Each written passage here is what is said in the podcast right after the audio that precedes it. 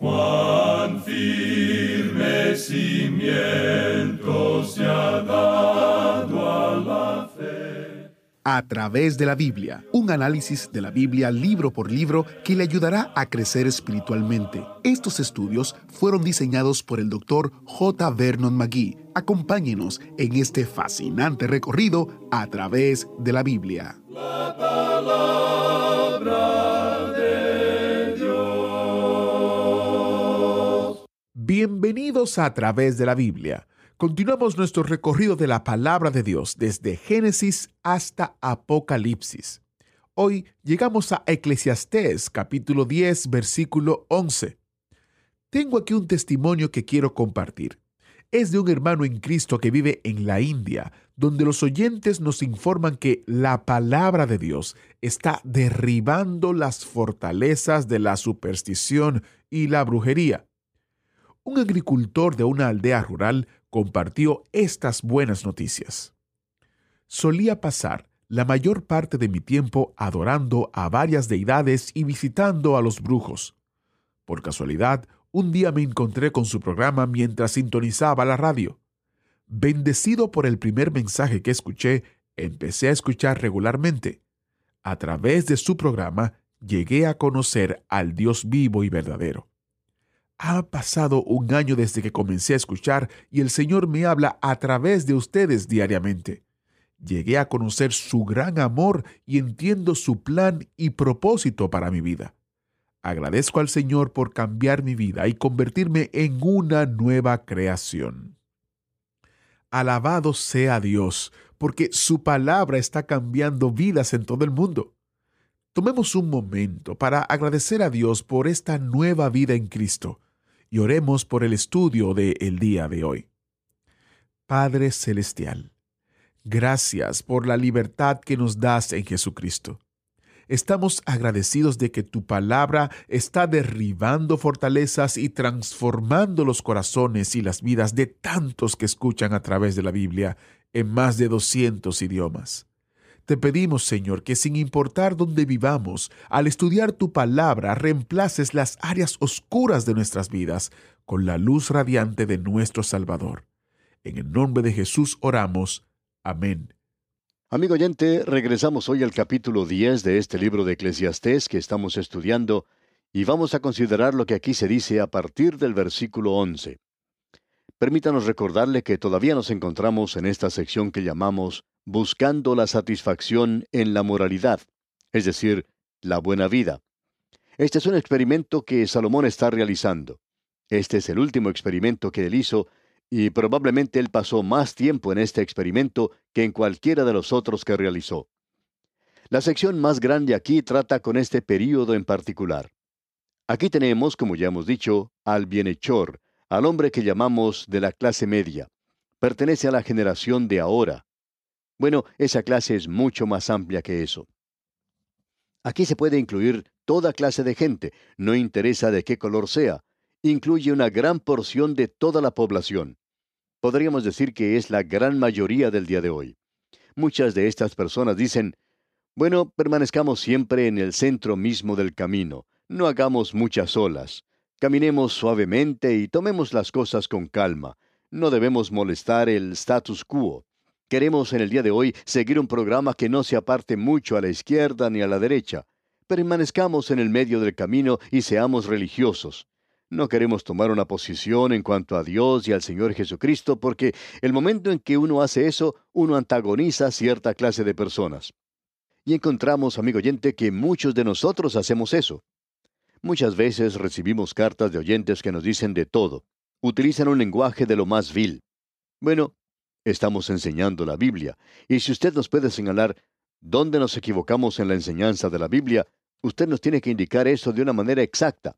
No nos diga lo malo que somos o lo terribles que somos en términos generales, porque, bueno, eso ya lo sabemos. Lo importante es qué es lo que dice la palabra de Dios.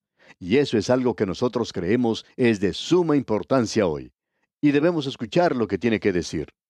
Pues bien, este hombre Salomón está realizando este experimento con la buena vida. Él ha estado tratando con muchos aspectos de la misma y aquí en el capítulo 10 de Eclesiastés nos dice que la injusticia de la vida sugiere la adopción de una dirección moderada. Es imposible mirar a nuestro alrededor hoy y no ver las injusticias. Existe en todo campo, en cada aspecto de la vida, y como resultado hace que muchos individuos busquen una salida fácil, un atajo en el camino. Y Salomón dice aquí en el versículo 11 de este capítulo 10, si muerde la serpiente antes de ser encantada, de nada sirve el encantador. Es necesario que comprendamos bien la práctica del Oriente si vamos a entender lo que este versículo nos está diciendo. Para aclarar este punto, leamos lo que nos dice allá en el libro de los Salmos el rey David. En el Salmo 58 tenemos una referencia a las serpientes y la forma en que actúan. Leamos el Salmo 58, los versículos 4 y 5. Dice, Veneno tienen como veneno de serpiente. Son como el áspid sordo que cierra su oído, que no oye la voz de los que la encantan, por más hábil que el encantador sea. Ahora lo que se nos está diciendo aquí es lo mismo que tenemos en Eclesiastés, que el áspid es un reptil, una serpiente mortal, como ya bien sabemos. De seguro que usted alguna vez habrá visto alguno de esos faquires de la India, una persona que está sentada en el piso con una pequeña flauta en la que interpreta una melodía un poco triste.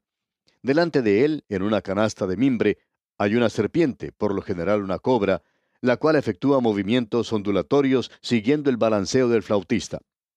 Yo no sé lo que haría usted, amigo oyente, pero si estoy tocando la flauta y se me aparece una serpiente, pues creo que seguiría tocando por mucho tiempo.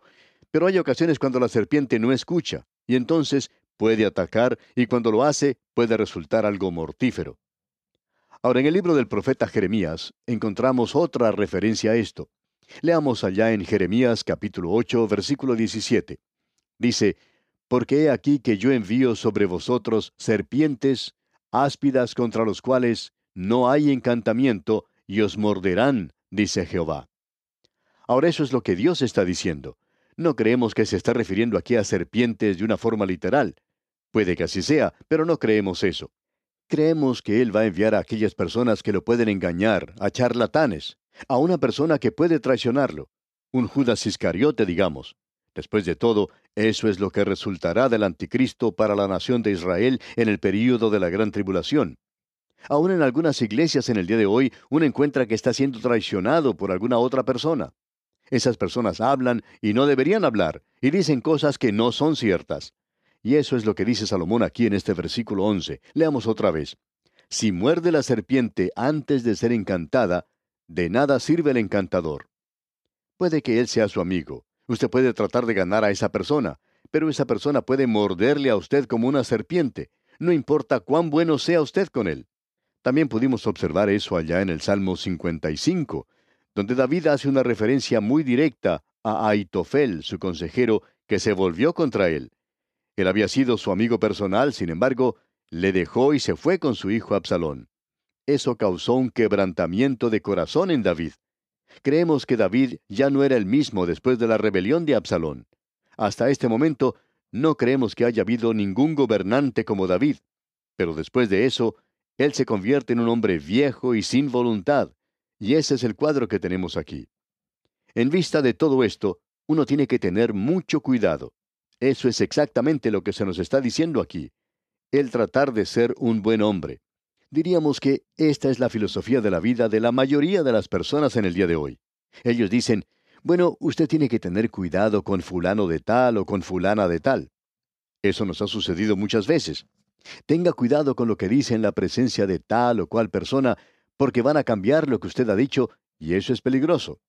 Así es que uno debe mostrarse amable con esa gente pero tiene que tener cuidado con lo que dice. Y eso es tomar una posición moderada. Quizá haga falta que alguien comenzara a matar serpientes.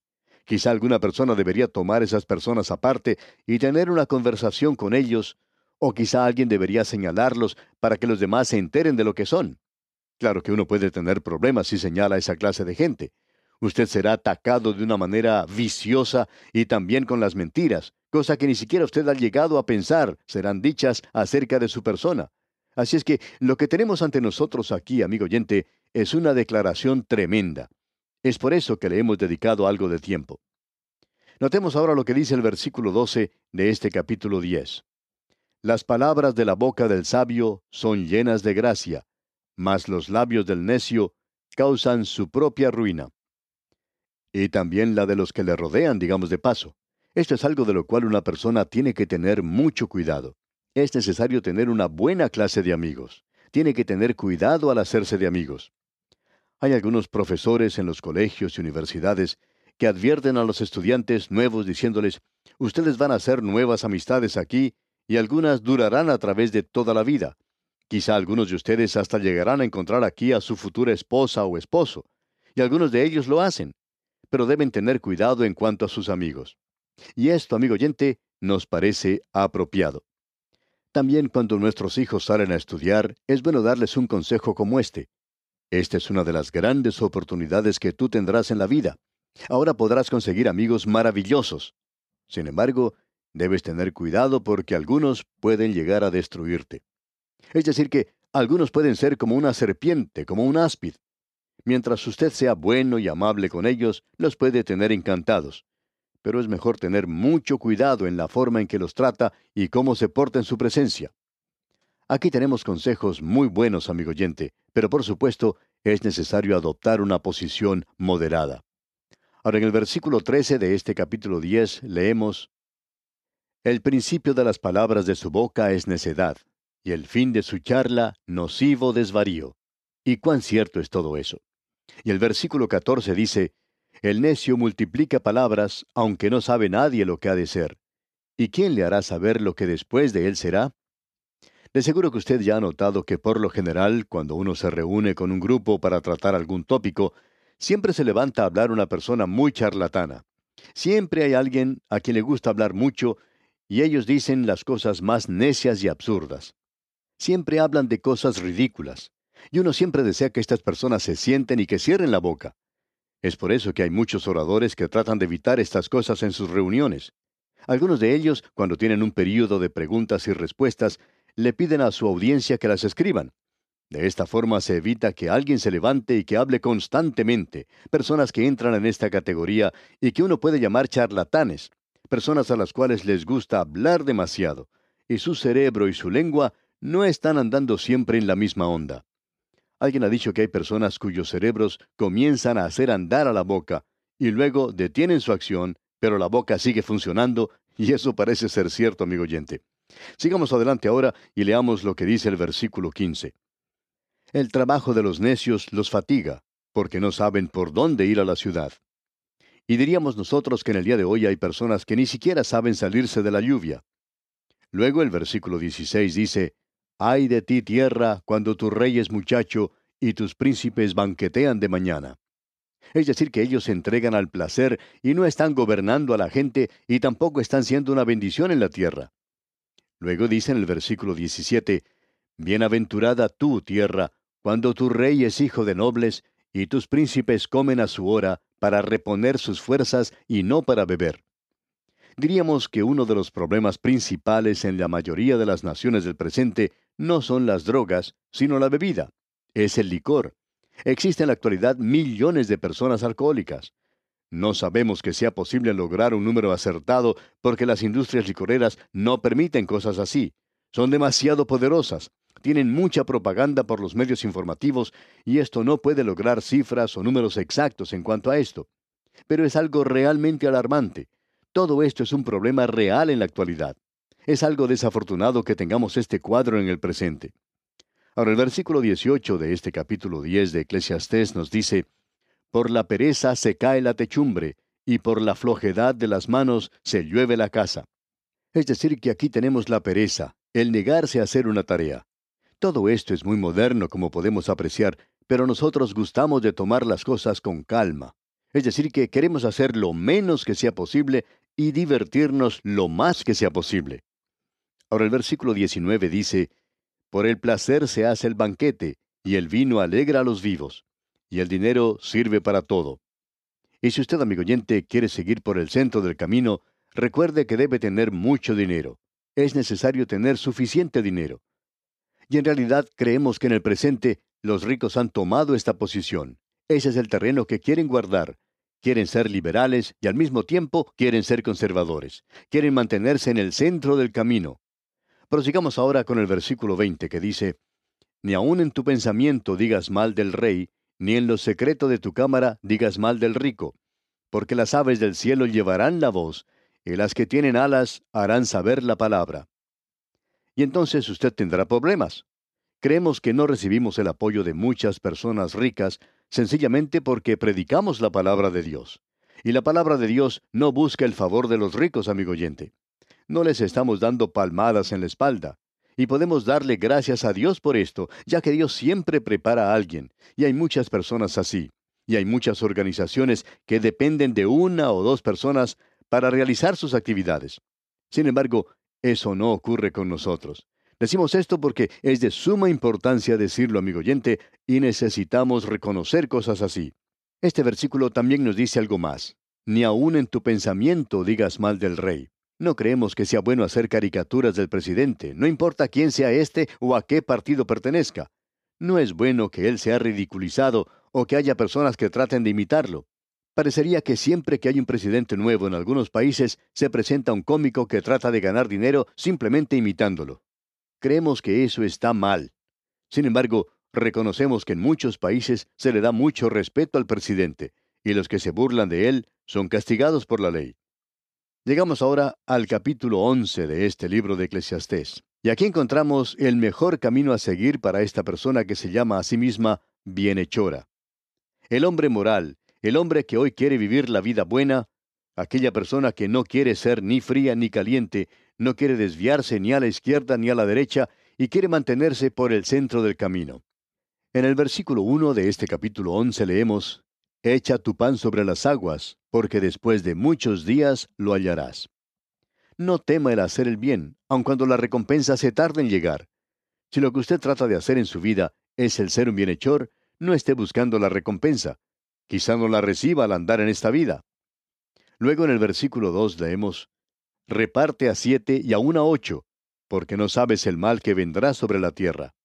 Es decir, tiene que tener cuidado de no ayudar solamente a una persona. Trate de ayudar a varias, porque quizá usted tenga problemas y entonces es necesario buscar ayuda de algunos de ellos. Usted recuerda que el Señor Jesucristo presentó una parábola tratando este mismo tema, cuando él habló acerca del mayordomo injusto. Ahora en el versículo 3 leemos, si las nubes fueren llenas de agua, sobre la tierra la derramarán. Y si el árbol cayere al sur o al norte, en el lugar que el árbol cayere, allí quedará. Si se pronostica lluvia, lleve consigo un paraguas. También es difícil tratar de mover un árbol después que éste ha caído. Así que siempre es mejor tener una idea clara y completa al mismo comienzo de las cosas, antes de emprender una aventura, porque después que ésta ha comenzado, es muy difícil hacer cambios. Ahora en el versículo 4 leemos, El que al viento observa, no sembrará, y el que mira las nubes, no cegará. Es decir, que uno tiene que seguir adelante con su programa, porque no siempre se puede predecir el estado del tiempo. Siguiendo adelante, el versículo 5 dice, Como tú no sabes cuál es el camino del viento, o cómo crecen los huesos en el vientre de la mujer encinta, así ignoras la obra de Dios, el cual hace todas las cosas. Aún en el día de hoy este asunto del nacimiento físico es un gran misterio, y usted no sabe cómo se moverá el espíritu. El Señor Jesucristo dijo eso. Él dijo, El viento sopla de donde quiere y oyes su sonido, mas ni sabes de dónde viene ni a dónde va. Así es todo aquel que es nacido del Espíritu. Uno no puede descifrar eso, por tanto, hay muchas cosas que hoy usted no puede conocer. Pero vemos que la gran enseñanza, la enseñanza central es la siguiente. No permita usted que aquello que usted no conoce le cause problemas en cuanto a aquello que usted sí conoce. Cualquier persona sabe lo suficiente como para irse y sentarse en una silla. Aquí tenemos una silla que está vacía. Yo no tendría ningún inconveniente en cambiarme de lugar y sentarme en ella. Hay muchas cosas que no sé en cuanto a las sillas. No conozco nada en cuanto a la madera. Tampoco entiendo todo el esfuerzo que se necesitó para fabricarla. No sé cómo fue construida y tampoco quién la hizo pero entiendo lo suficiente como para saber que si me siento en ella, me podrá sostener. Y eso es todo lo que necesito saber. No debe, pues, usted dejar que aquello que no sabe le cause problemas con las cosas que usted ya conoce. Luego leemos en los versículos 7 y 8, Suave ciertamente es la luz, y agradable a los ojos ver el sol, Pero aunque un hombre viva muchos años y en todos ellos tenga gozo, acuérdese sin embargo que los días de las tinieblas serán muchos. Todo cuanto viene es vanidad. O sea, amigo oyente, que usted va a llegar a viejo. Y ahora Salomón entra en la sección con la cual pondrá término a este libro, y lo cual tendrá lugar en el próximo programa que tengamos de este libro de Eclesiastés. En el versículo 9 dice, Alégrate, joven, en tu juventud, y tome placer tu corazón en los días de tu adolescencia, y anda en los caminos de tu corazón y en la vista de tus ojos, pero sabe que sobre todas estas cosas te juzgará Dios. Recuerde, joven amigo, ahora es la época cuando usted tiene que hacer las decisiones en todas las categorías de la vida. Y es importante que usted elija correctamente. ¿Cuántos hombres en el presente están viviendo vidas perdidas porque todo esto comenzó cuando eran jóvenes? Y Salomón hablará sobre la ancianidad en el próximo capítulo. Ahora el versículo 10 de este capítulo 11 concluye esta sección diciendo, Quita pues de tu corazón el enojo y aparta de tu carne el mal, porque la adolescencia y la juventud son vanidad. O sea que son vacías si usted no las usa correctamente. La vida es un regalo que se nos ha dado, pero solo recibimos un día a la vez. En realidad lo recibimos segundo a segundo, y es un don muy precioso. Dios no se lo da a usted todo de golpe, y usted tiene que saber cómo usarlo, y tenemos que usarlo para su gloria. ¿Cuál es el propósito principal del hombre? El propósito principal del hombre es el de glorificar a Dios y disfrutarle a Él para siempre. Bien, amigo oyente, vamos a detenernos aquí por hoy y continuaremos, Dios mediante, en nuestro próximo programa. Mientras tanto, le sugerimos que usted complete la lectura de este capítulo 11 de Eclesiastés y que estudie también el capítulo 12 para que se familiarice con lo que aquí se dice y esté así mejor preparado para nuestro próximo estudio. Será pues hasta nuestro próximo programa que el Señor le bendiga abundantemente. Es nuestra ferviente oración. Gracias al maestro Samuel Montoya. Nuestro estudio de Eclesiastés termina mañana. Esperamos que le haya sido de bendición. Si desea profundizar en el estudio de Eclesiastés, visite a través de la biblia.org barra destacado para descargar gratuitamente el comentario de Proverbios, Eclesiastés y Cantar de los Cantares, estos tres libros en un solo tomo. Cuando visite nuestra página web, si todavía no tiene las notas y bosquejos de Cantares, que empezamos a estudiar el miércoles, los puede descargar gratuitamente o suscribirse a nuestro boletín mensual para recibirlos por correo electrónico y le llegarán automáticamente a su buzón cada vez que iniciemos un nuevo estudio. A través de la Biblia.org barra notas es la página para las notas y bosquejos y a través de la Biblia.org barra destacado es la página web para el comentario gratuito. Soy Geiel Ortiz y le doy las gracias por estar con nosotros en este recorrido de a través de la Biblia. Recuerde que puede enviarnos sus comentarios u opiniones a atv@transmundial.org. atv@transmundial.org. Hasta la próxima. Agradecemos que nos acompañara en el estudio de hoy. Le invitamos a que visite nuestro sitio en internet a través de la biblia.org. Ahí puede suscribirse para recibir las notas y bosquejos de lo que estamos estudiando y noticias del ministerio. También encontrará la variedad de libros y materiales gratuitos que tenemos para usted. El sitio es a través de la biblia.org. Todo lo que hacemos es posible gracias al Señor y a personas como usted que se unen a nosotros en la obra de llevar la palabra entera al mundo entero. A través de la Biblia es una producción de Radio Transmundial.